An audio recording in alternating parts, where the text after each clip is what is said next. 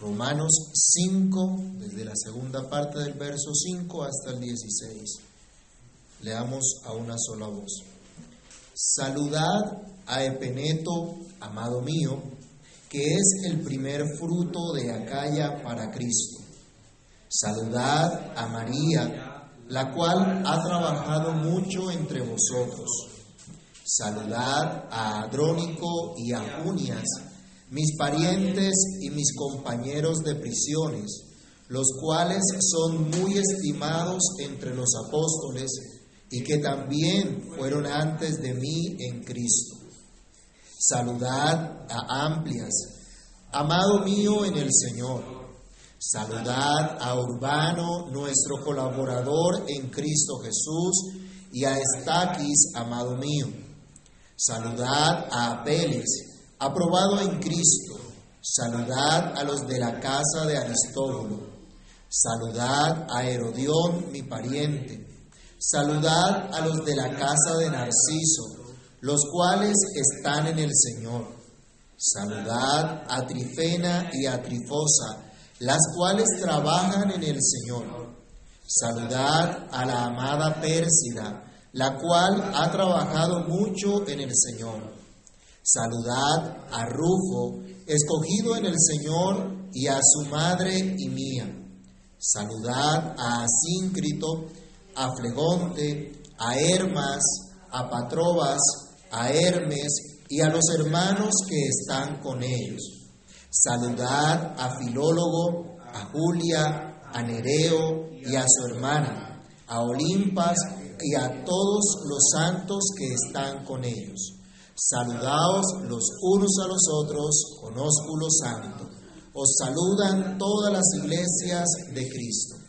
Amantísimo Dios y Padre Celestial, en el nombre del Señor Jesús damos gracias porque una vez más nos podemos acercar a tu palabra para meditar, para reflexionar en ella. Rogamos que tu Santo Espíritu, oh Dios, obre en cada uno de nosotros y que a través de esta palabra seamos edificados, exhortados, consolados para la gloria de tu santo nombre. Te imploramos, Señor, bendice y prospera tu palabra en lo que la has enviado hoy también. En el nombre de Cristo Jesús te lo pedimos dando muchas gracias. Amén.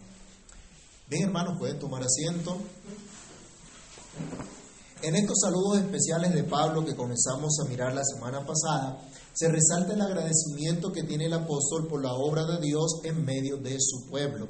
Se resalta cómo Dios ha transformado, cómo Dios ha cambiado a este pueblo. A estos que saluda Pablo hacen parte precisamente de ese pueblo redimido por el Señor de distintas partes del mundo. Pablo no deja de expresar su afecto y su agradecimiento para con todos los hermanos que de una u otra manera han estado en relación con él o simplemente han comprendido el llamado a trabajar, así como el mismo Pablo, en la extensión del Evangelio. Por eso los llama colaboradores, pero también los llama amados, escogidos de Dios, aprobados por Cristo. Pablo era un hombre que tenía mucho trabajo, que tenía una gran responsabilidad por muchas iglesias locales, pero tenía el espacio aquí para saludar y recordar con afecto de manera personal a varios hermanos de esta iglesia local que estaba en Roma, pues eran sus hermanos en la fe, no eran desconocidos, no eran meros asistentes a sus conferencias. Luego de recomendar a la posible portadora de la carta, a la hermana Febe, como vimos la semana pasada, y luego de recordar con gran afecto a sus personales colaboradores más cercanos como Priscila y Aquila, comienza ahora Pablo a mencionar ciertos nombres en particular que seguramente tienen su propia historia dentro de la iglesia y su propio lugar dentro del desarrollo de la extensión del Evangelio en su propia época. Pero nosotros solo tenemos alguna información poca sobre algunos y ciertas posibilidades de lo que había pasado con ellos. Pero vamos a considerar en esta segunda parte de los saludos especiales de Pablo algunas razones o circunstancias que dieron origen a estos saludos afectuosos. En general vamos a hablar de unos saludos afectuosos. Esto es lo que vemos en esta porción de la escritura, unos saludos muy afectuosos. Y comienza con unos saludos en, en general. Miremos de estos saludos afectuosos que encontramos en general. Si ustedes notan y vuelven a hacer la lectura y les pido que la lean en la casa para que me digan la próxima semana a cuántas mujeres menciona Pablo. Pero al menos por nombre propio se mencionan, se relacionan acá cinco mujeres.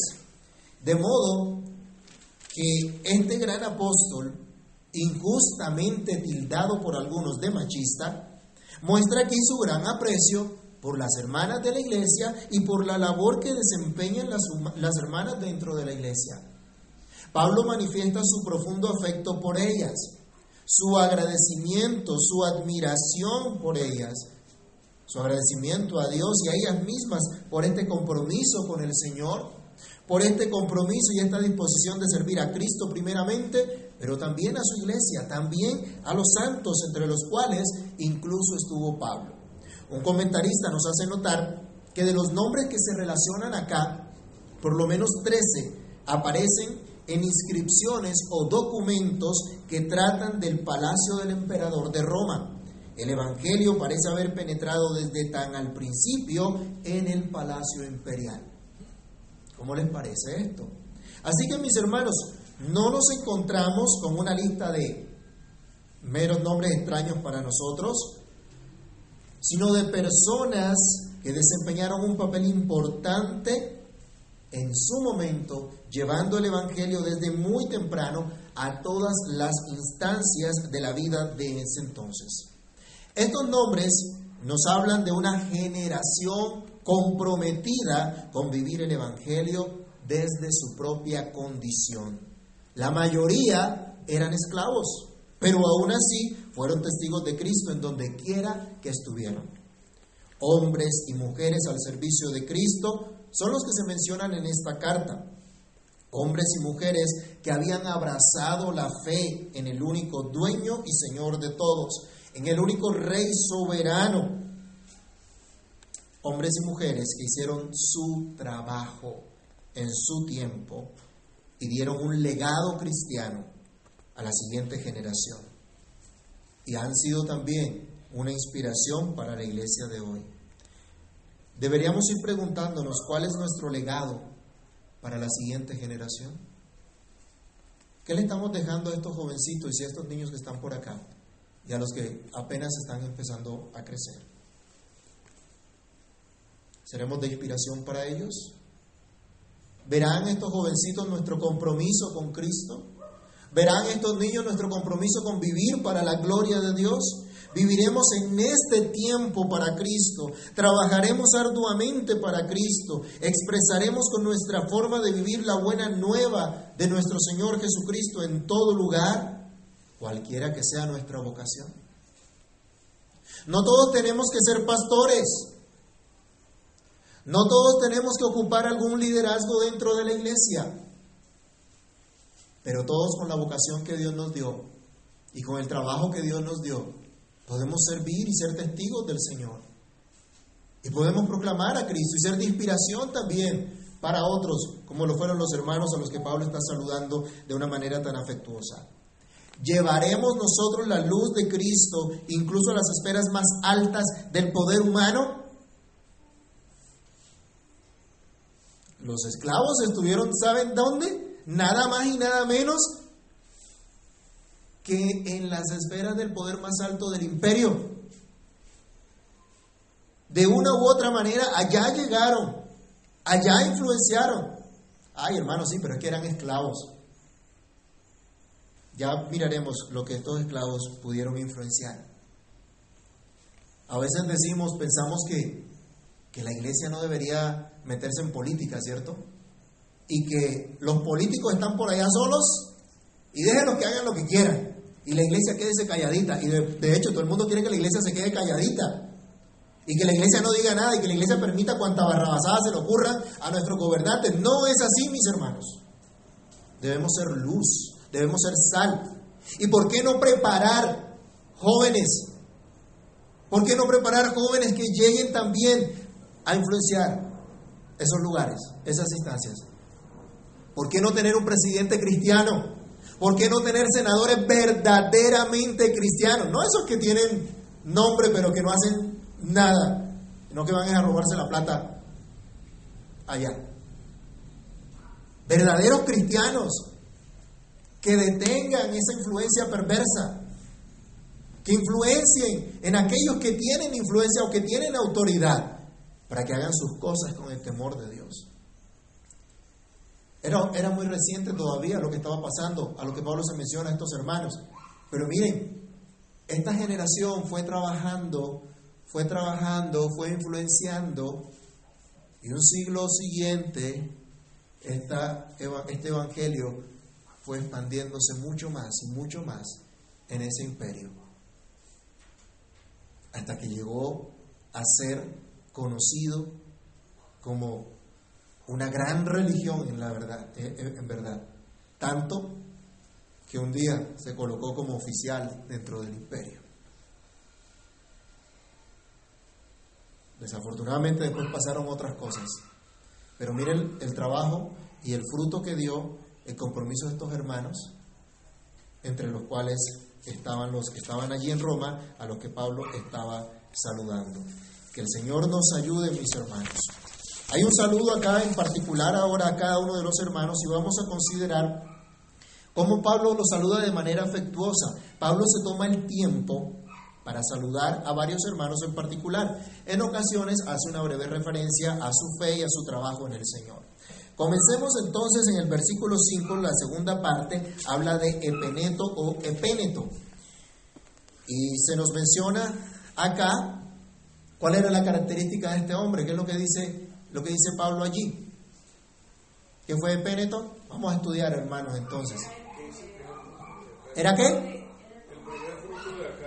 El primer fruto de Acaya, ¿qué quiere decir? El primer converso de esa región en especial, de esa región, de esa provincia romana llamada Acaya, que hoy hace parte de una región de Grecia. Incluso en las provincias de Asia, en Éfeso, donde Pablo estuvo predicando y donde Aquila y Priscila también estuvieron sirviendo. Ahora este hombre, Péneto, está en Roma, pero sigue su carrera en Cristo. Como uno que es muy amado por Pablo, como uno que da testimonio de la bondad del Señor que lo ha sostenido hasta entonces, como uno que está siendo de inspiración para muchos de la salvación de Dios.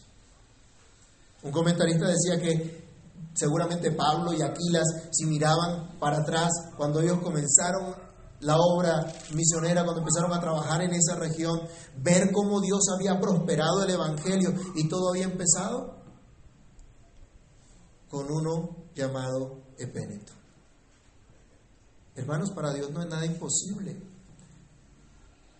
Por eso ustedes me han escuchado también decirles, no menospreciemos los pequeños comienzos, las cosas pequeñitas. Sí, ahorita aquí no somos muchos, es cierto. Pero la hermana Nael sí se acuerda cuando comenzamos, ¿cierto? En, en el apartamento de su hija. Su familia y nosotros, y mi familia. Bueno, ahorita ya hay otras cuantas familias que Dios ha querido eh, juntar también. Pero si miramos, así ha sido, así ha sido el trabajo de la iglesia, no solo aquí, en, en las demás iglesias, en las demás comunidades cristianas, en todo lado. ¿Cómo empieza?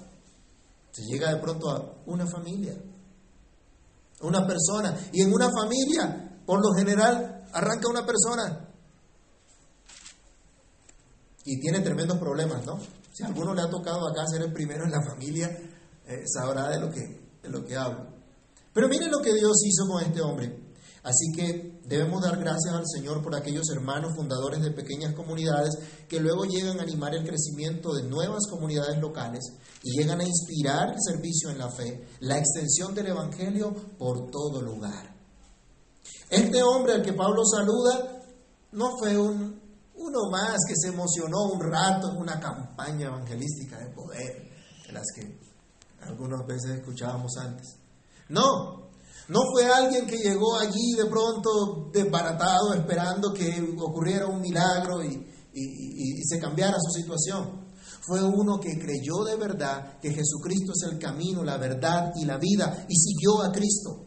Y Pablo no está hablando de un hombre que conoció a Cristo ayer, sino del primer fruto de su predicación, de su trabajo en la provincia de Asia. Hubo mucho fruto. Si usted recuerda en Hechos de los Apóstoles, capítulo 19, puede darse cuenta de cómo fue creciendo y creciendo el Evangelio, cómo se fue expandiendo y cómo la gente fue creyendo en el Señor. No fue de la noche a la mañana, pero Dios prosperó ese trabajo. Dios bendijo su obra en gran manera. El versículo 6, leámoslo por favor, para que no nos vayamos a quedar dormidos por si acaso. ¿Qué dice el verso 6?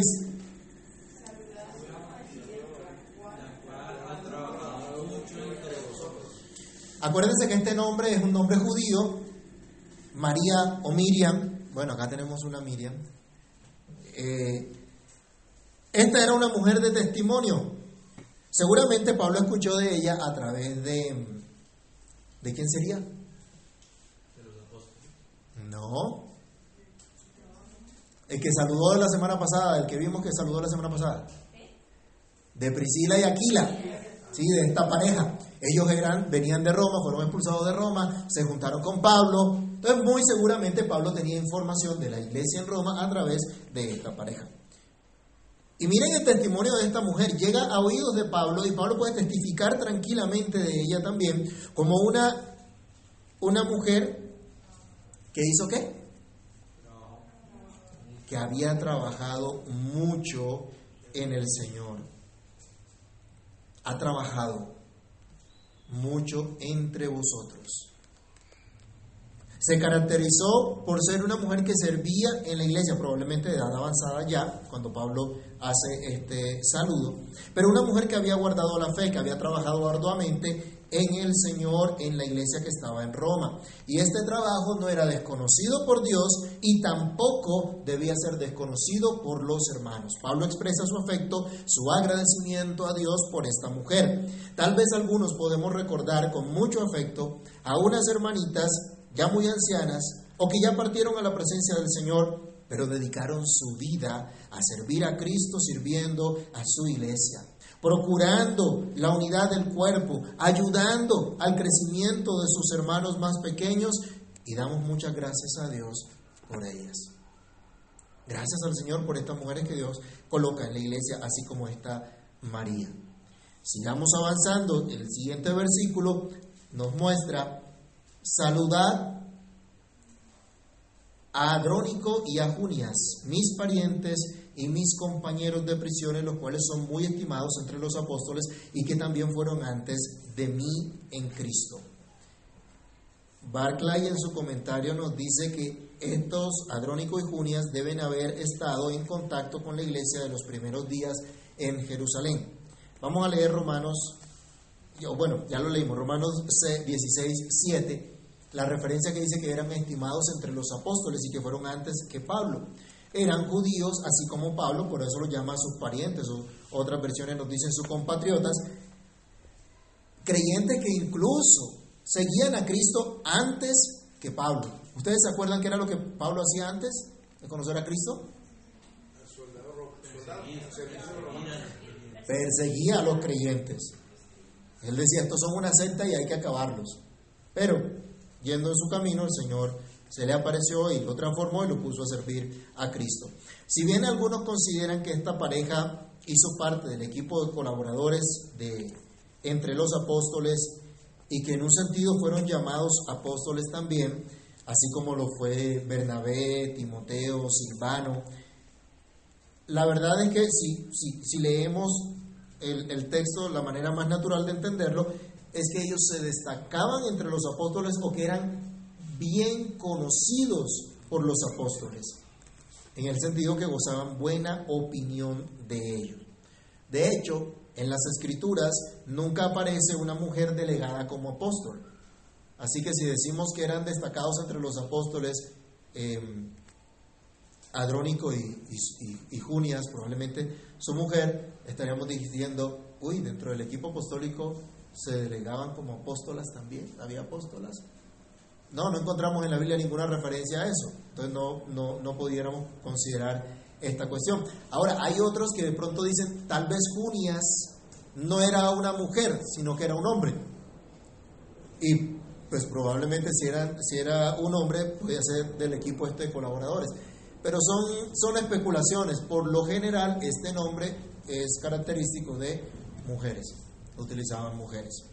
Así que podemos pensar simplemente en una pareja que había conocido de Cristo y cuando Pablo está escribiendo, ya por lo menos habían pasado 20, 24 años de la, de la crucifixión y ascensión del Señor Jesucristo.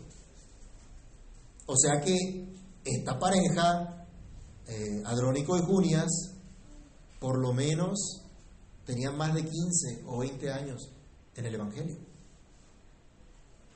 Gente que había perseverado en la fe y por eso lo llama, ellos conocieron primero que yo o siguieron primero que yo a Cristo. Enseguida él manda su saludo a Amplias y lo dice y dice que él es amado mío en el Señor. Este por lo general era el nombre de un esclavo. Los esclavos utilizaban eh, por lo general utilizaban ciertos nombres que solo, que solo estaba dentro de los esclavos. También nos dice este comentarista al que hago referencia, en el cementerio de Domitila, que es el más antiguo de las catacumbas, hay una tumba decorada dedicada exclusivamente a Ampliatus, lo que hace pensar que se trataba de una persona de alto rango en la iglesia.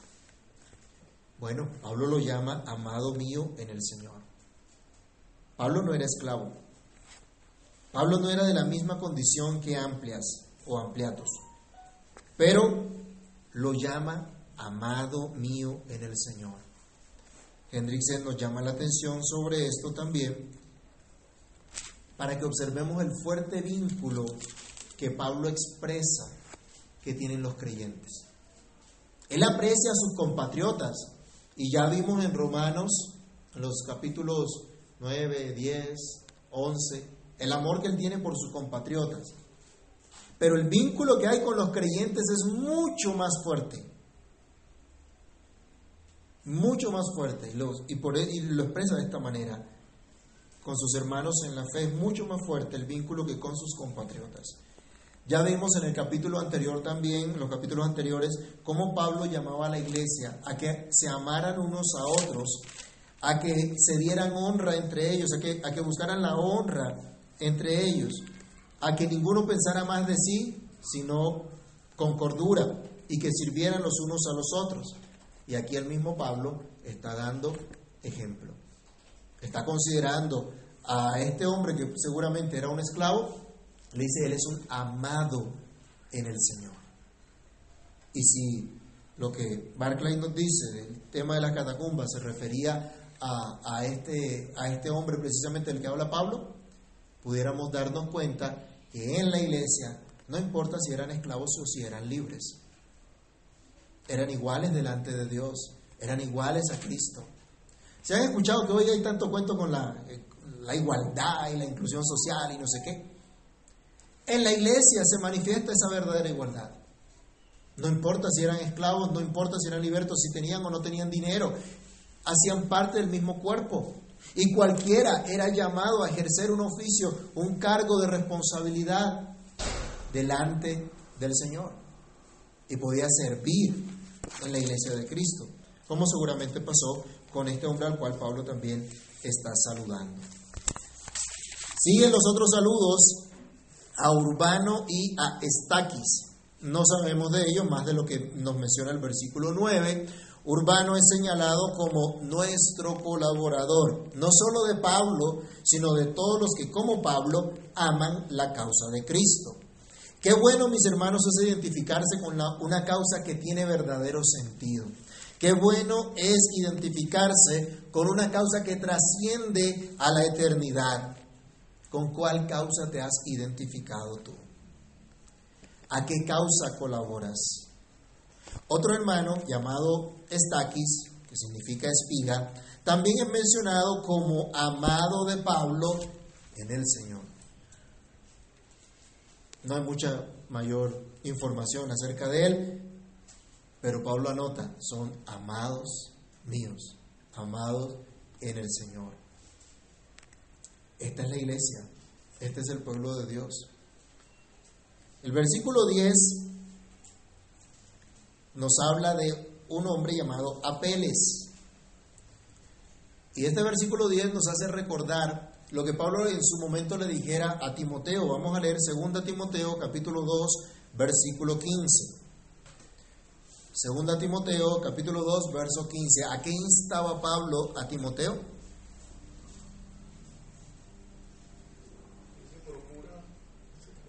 Procura, procura con diligencia presentarte a Dios aprobado, como obrero que no tiene de qué avergonzarse y que usa bien la palabra de verdad.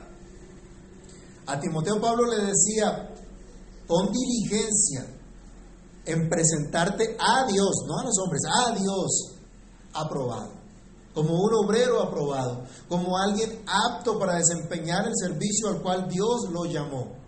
Esa es tu responsabilidad, le decía Pablo a Timoteo.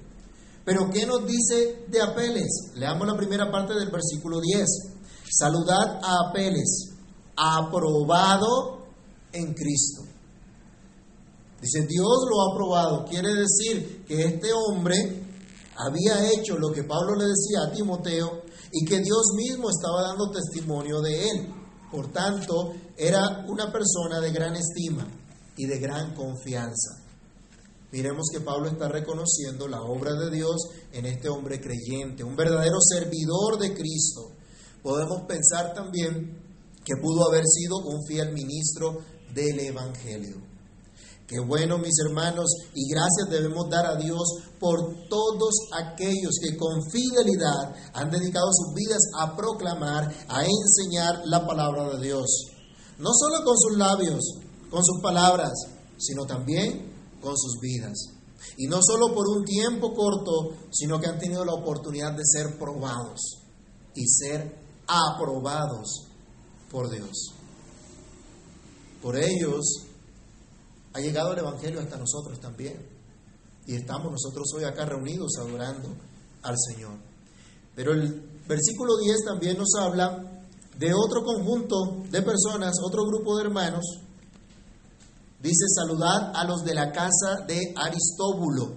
Esta expresión, los de la casa de Aristóbulo, lo más probable o lo más seguro es que hace referencia a esclavos que pertenecieron a Aristóbulo. Y este Aristóbulo, algunos dicen, era el nieto de Herodes el Grande. Y aunque nunca eh, estuvo eh, viviendo con pompa, sino como cualquier persona eh, en general, fue amigo, amigo personal del emperador Claudio. Cuando murió Aristóbulo, los servidores y los esclavos que él tenía vinieron a pasar a ser propiedad del emperador, pero formaban una sección conocida como la casa de Aristóbulo. Bueno, estos esclavos ahora trabajaban para quién? Para el emperador, al gobierno, pudiéramos decir. Y eran vistos como propiedad del emperador. Eran realmente propiedad de Cristo, dice Pablo. Eran realmente servidores de Cristo y a pesar de su condición social, eran miembros de la iglesia del Señor que estaba en Roma. Pero siendo esclavos, eran sal y luz donde estaban. Interesante. Herodión, dice la siguiente, la siguiente parte también, saludad a Herodión, mi pariente. Parece otro compatriota de, de Pablo, así como Adrónico y Junias. ¿Se acuerdan que Pablo estuvo hablando a la, a la parte gentil y a la parte judía de la iglesia? Aquí nos damos cuenta que habían tanto judíos como gentiles dentro de esta iglesia. La procedencia de estos hermanos del pueblo judío y del pueblo gentil. Y dice también, saludad a los de la casa de Narciso, los cuales están en el Señor. Es probable que este Narciso se refiera a un esclavo liberto que llegó a ser secretario de, el, de Claudio. Y Barclay señala que Narciso adquirió tanto poder porque toda la correspondencia dirigida al emperador tenía que pasar por sus manos. Así que dependía de él que llegara a su destino. Los sobornos para que las peticiones de la gente llegaran al emperador iban engrosando la fortuna personal de Narciso. Cuando Claudio fue asesinado y Nerón ocupó su puesto. Narciso sobrevivió por un poco de tiempo, pero al final se le obligó a cometer suicidio. Y su fortuna y su casa pasaron a ser propiedad de Nerón. Puede que aquí se haga referencia a sus servidores y sus esclavos como la casa de Narciso. Si esto es cierto, los esclavos de esta casa que estaban en la fe, que habían creído en Cristo, es a los que Pablo envía sus afectuosos saludos. Y este nombre, para los que están esperando bebés y tienen, si, si nace niña, trifena y trifosa. Bueno, nos suena un poco raro, ¿no? A nosotros. Bueno, dice un comentarista que el nombre significa melindrosa y melosa. Y otro, aquí sí, las mataron. Pero otro dice, no, significa delicada y refinada. Vamos a darle mejor este que es delicada y refinada, ¿no?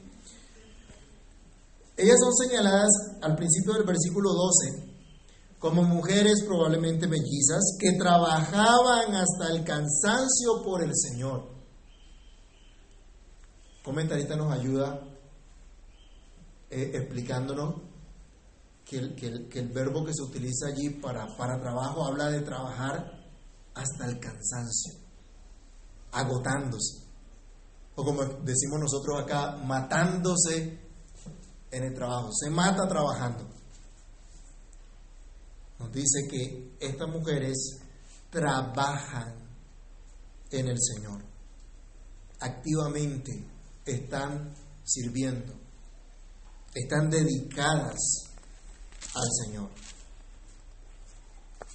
Y, y, también miren que no, no lo que supuestamente significa su nombre, ellas lo contradicen con su vida. Porque una persona eh, melindrosa o melosa no se caracteriza por lo general por ser muy trabajadora o una persona muy delicada, muy refinada. Eh, para ella de pronto no es el trabajo duro, ¿no? ¿Sí? Hay personas que solo quieren un, un trabajo eh, muy suave, de, dirección, de gerencia. Pero cuidado se ensucia las manos lavando un plato. Sí, eso, eso de pronto no es, no es para ellos. Pero estas mujeres demuestran cuánto amaban a Cristo en su trabajo hasta el cansancio por el Señor. Y esto nos debería llamar la atención a usted y a mí, cómo estamos trabajando para el Señor. Cuando se trata de manifestar a Cristo, cuando se trata de hacer intencionalmente cada cosa para Cristo, ¿qué tanto nos esforzamos? ¿Qué tanto empeño colocamos? Si a usted le dicen que lo van a llamar a un trabajito donde se va a ganar una buena platica, usted dice, ay, déjeme lo pienso y la próxima semana te cuento. En esta situación que andamos hoy día, ¿usted haría eso? Yo creo que no, ¿cierto? Bueno, ¿qué hay que hacer? Es lo que decimos. Bueno, ¿y por qué para la obra de Dios no decimos, ¿y qué hay que hacer, pastor? ¿Qué hay que hacer, hermanos? ¿Cómo colaboro? ¿Cómo ayudo? Bueno, gracias porque para compartir ahí muchos estaban dispuestos y, pasamos un buen rato. Gracias a Dios por eso también. Hasta la niña lo expresa. Hermanos, para la obra de Dios, para para que intencionalmente prediquemos el Evangelio, para que intencionalmente llevemos la buena noticia a otras personas. ¿Qué tanto esfuerzo colocamos? Si somos una familia, la familia de Cristo, ¿qué tanto esfuerzo colocamos? Estas hermanas entendieron que sus fuerzas, su vitalidad, le pertenecían en primer lugar a Cristo. Y como le pertenecían a Cristo, las dedicaban a Él. ¿Será que es diferente a nosotros? ¿Será que la fuerza que Dios te da a ti, el empeño que le colocas a las cosas para salir adelante, no deberías entender que es Cristo el que te lo da? Y que debe estar enfocado ahora a glorificar a Cristo. Si trabajas, ¿para qué trabajas? Para tener plata, para vivir bien, para vivir sabroso. ¿Ah? No. Tu enfoque debe ser servir a Cristo con tus dones, con tus capacidades, con tu empresa, con tu trabajo, con todo lo que Dios te da. Todo tu empeño en que Cristo sea engrandecido, que Cristo sea glorificado. Por eso buscamos trabajar de la mejor manera, cumplir con nuestras obligaciones de la mejor manera, para que Cristo sea honrado, para que Cristo sea glorificado, que tengamos esa oportunidad de servir a Cristo. Si eran melindrosas y melosas, la verdad, estas mujeres se dedicaron a trabajar a Cristo. Se dedicaron a esforzarse por glorificar a Cristo. Pero también está ahí al lado otra hermana a la que Pablo le dice a la amada Pérsida, la cual ha trabajado mucho en el Señor. Así como estas estaban trabajando, ya Pérsida había trabajado. qué, belleza lo que había en esa iglesia, ¿no? ¿Se pueden imaginar cómo estaba esa iglesia de, de, de equilibrada, pudiéramos decir? Porque si bien pudiéramos pensar en gente nueva y en gente que está trabajando y que está dedicada, también estaban los viejos. Los viejos que servían de inspiración para otros porque habían servido, porque habían trabajado. Algunos de pronto quieren que la congregación sea de jovencitos que se la pasen saltando y brincando. No, la iglesia del Señor está desde los más chiquiticos hasta los más viejos. Y Pablo los está reconociendo acá a todos. Y Pablo está diciendo, esta mujer, lo mismo que María, que Trifena, que Trifosa o incluso que Priscila, habían trabajado arduamente para Cristo. Y Pablo recuerda el trabajo que esta amada hermana ha hecho para la gloria de Dios. Y dice, esta mujer es amada por Dios. Y obviamente que tenía que ser amada por la iglesia. Gracias a Dios por estas amadas hermanas que el Señor ha colocado en su iglesia y que les ha permitido entender su papel y han podido desempeñar su papel dentro de la iglesia, han servido con esfuerzo, con amor por Cristo, con amor por la iglesia y son dignas de reconocimiento y de especial afecto. Pero llegamos al versículo número 13 y nos encontramos con un personaje que probablemente era de mucha importancia, de mucha trascendencia, no solo por él, sino por su familia, por su padre. Dice, saludad a Rufo, escogido en el Señor, y a su madre y mía. Ojo con esa frase, escogido en el Señor. Vámonos rápidamente a Marcos capítulo 15, versículo 21. Muy seguramente, este Rufo del que habla Pablo se trata del hijo de Simón de Sirene y se trata del mismo Rufo hermano de Alejandro, otro hijo de Simón de Sirene. Marcos 15, 21, ¿qué dice?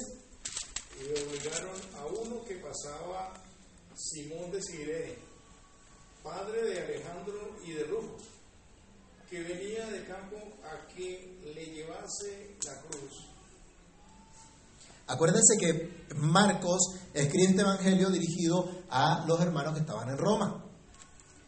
Si a usted le escriben una carta y le hablan de Pepito y Esperanzajito, se supone que usted los conoce, ¿no? O sea, asumimos que usted los conoce porque le están hablando de, de ellos.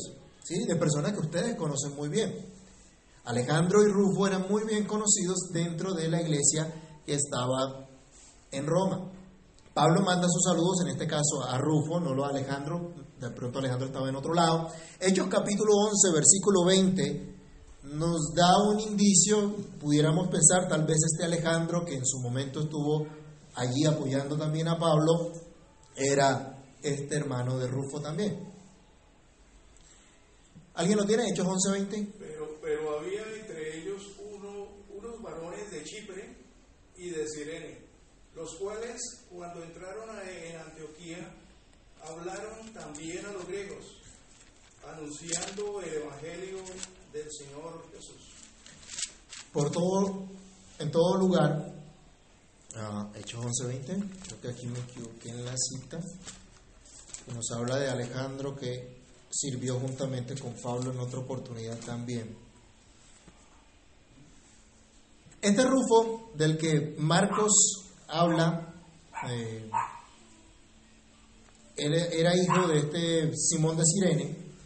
Y si Pablo se refiere a ese mismo Rufo, al que Marcos señala como bien conocido por la iglesia, no nos debe extrañar que aquel Simón de Sirene, que fue tal vez a celebrar la Pascua a Jerusalén y sin tener idea se encuentra precisamente con la cruz, se encuentra con la cruz de Cristo y es obligado a llevar la cruz de Cristo, pudiéramos decir que este hombre fue llevado por Dios mismo a ver quién era realmente su Pascua, quién era realmente el que lo libraría de la muerte y tomaría su lugar. Y ese encuentro no quedó en el olvido. Y es que quien que haya tenido un encuentro real con Cristo puede olvidar a su amoroso Señor y Salvador que fue a la cruz para librarlo de la muerte eterna. Este encuentro transformó la vida de Simón, pero también la de su familia, la de su mujer, la de sus hijos. Y Pablo saluda especialmente aquí a Rufo, pero también a su madre, que Pablo estima tanto como si fuera suya. Tal vez Simón habría muerto ya. Pero podemos imaginarnos, hermanos, a una generación transformada por Cristo. Por eso Pablo no se equivoca al decir que Rufo fue escogido por Cristo. Dios lo encaminó, Dios lo llevó. ¿Y para qué nos escoge Dios en Cristo? ¿Qué había dicho Pablo ya en la, epístola a los romanos? Para que glorifiquen al Señor. Otra vez, mis hermanos, escuchamos aquí el eco de las enseñanzas del apóstol. Fuimos escogidos por Dios en el amado para la alabanza de su gracia. Nosotros y nuestros hijos, escogidos para manifestar a Cristo. Y el versículo 14 nos dice, saluden también a Síncrito, a Flegonte, a Hermas, a Patrobas, a Hermes y a los hermanos que están con ellos. Probablemente la iglesia que se reunía en su casa. Todos ellos hermanos en Cristo también, reconocidos como hermanos, como creyentes verdaderos, y son mencionados afectuosamente por Pablo. Pero sigue el siguiente versículo diciendo, saludad a Filólogo, a Julia, a Nereo, a su hermana, a Olimpas y a todos los santos que están con ellos.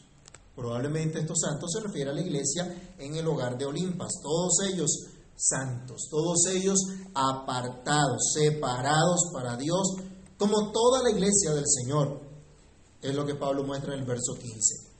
Otra vez acudo al comentario de Barclay resaltando que Nereo era el nombre de un esclavo y probablemente este esclavo sirvió a un hombre llamado Flavio Clemente y Domitila. Domitila era nieta de Vespasiano, un emperador. Flavio Clemente fue hijo de, Flavio Sabino, prefecto de Roma, cuando Nerón persiguió y asesinó a los cristianos, quemándolos como antorchas vivientes, echados a las fieras, encerrados en navíos para que se hundieran en el río Tíber. Los amos de Nereo, es decir, Flavio, Clemente y Domitila, fueron condenados por ser cristianos. Flavio fue muerto y Domitila fue desterrada. Podemos pensar, hubo un esclavo de Cristo sirviendo a Cristo en medio de una familia influyente que también llegó a ser cristiana. Miren lo que Dios hace. Por último, dice el versículo 16, saludaos los unos a los otros con ósculo santo, os saludan todas las iglesias de Cristo. Acá el apóstol insta a los hermanos de la iglesia de Roma a que manifiesten entre ellos su sincero afecto unos por otros, en este caso, con una señal de afecto santo entre los santos. Esto era un beso entre todos los miembros de la iglesia. Podemos decir hoy que un apretón de manos, un abrazo, un beso son señales de afecto propias de los cristianos, manifestando ese amor de Cristo que hemos recibido y compartimos entre nosotros. Pablo también señala que las demás iglesias enviaban sus saludos a través de él a los hermanos, de modo que estaban en identificación, en compañerismo con todo el cuerpo de Cristo en cualquier lugar, mostrando también así la unidad de ese cuerpo, formado por diferentes iglesias locales en todo el mundo. El amor de Cristo, mis hermanos, es el único que nos permite amar a los demás, reconocer el esfuerzo de los demás, su trabajo en el Señor y ser agradecidos con ellos y con nuestro Dios. Esto pasó con Pablo. Esto pasó con la iglesia de Roma en los tiempos de Pablo y con las demás iglesias locales de entonces. Y esto es lo que nos debe caracterizar ahora a nosotros, un deseo sincero de avanzar el reino de Cristo desde nuestras comunidades locales en unión a otras comunidades locales que han abrazado la fe y que están dispuestas a llevar el Evangelio incluso en medio de un rampante paganismo, promoviendo una cultura cristiana. No es trabajo de un día, ni de dos, son muchos años, pero debemos trabajar en ello. Que el Señor nos ayude. Oremos. Padre que estás en los cielos, en el nombre de Cristo Jesús, damos gracias por permitirnos una vez más ser fortalecidos, animados, enriquecidos con tu palabra. Gracias Señor por cada uno de estos hombres y mujeres que a lo largo de los años, a lo largo de la historia, han sido puestos en tu iglesia para animarnos, Señor, para inspirarnos también a tu servicio. Gracias porque quedaron consignados los nombres de algunas de estas personas que estuvieron sirviendo en la época del apóstol Pablo, a los cuales se les manifestaba tu amor a través del afecto de este varón. Gracias, Señor. Gracias, Padre, porque nos animas a todos los que estamos hoy aquí a que también podamos servirte, a que también podamos glorificarte, a que también, Señor, estimemos lo que tú has hecho y lo que tú has dado a tu pueblo, a tu iglesia. Señor, capacítanos porque en nuestra fuerza, en nuestra capacidad nada podemos hacer. Solo tu Espíritu, Señor, nos puede convencer de la verdadera realidad que somos parte de ese cuerpo, que somos miembros de ese cuerpo. Solo por medio de la fe en Cristo sabemos que somos miembros unos de los otros y podremos servir y podremos trabajar para la gloria de tu nombre. Ayúdanos, por favor, y encamínanos en tu buena voluntad, para que así como esta generación sirvió en su tiempo a tu causa, a tu obra y se identificó contigo, lo hagamos también hoy nosotros, para gloria de tu nombre. En Cristo el Señor damos muchas gracias. Amén y amén.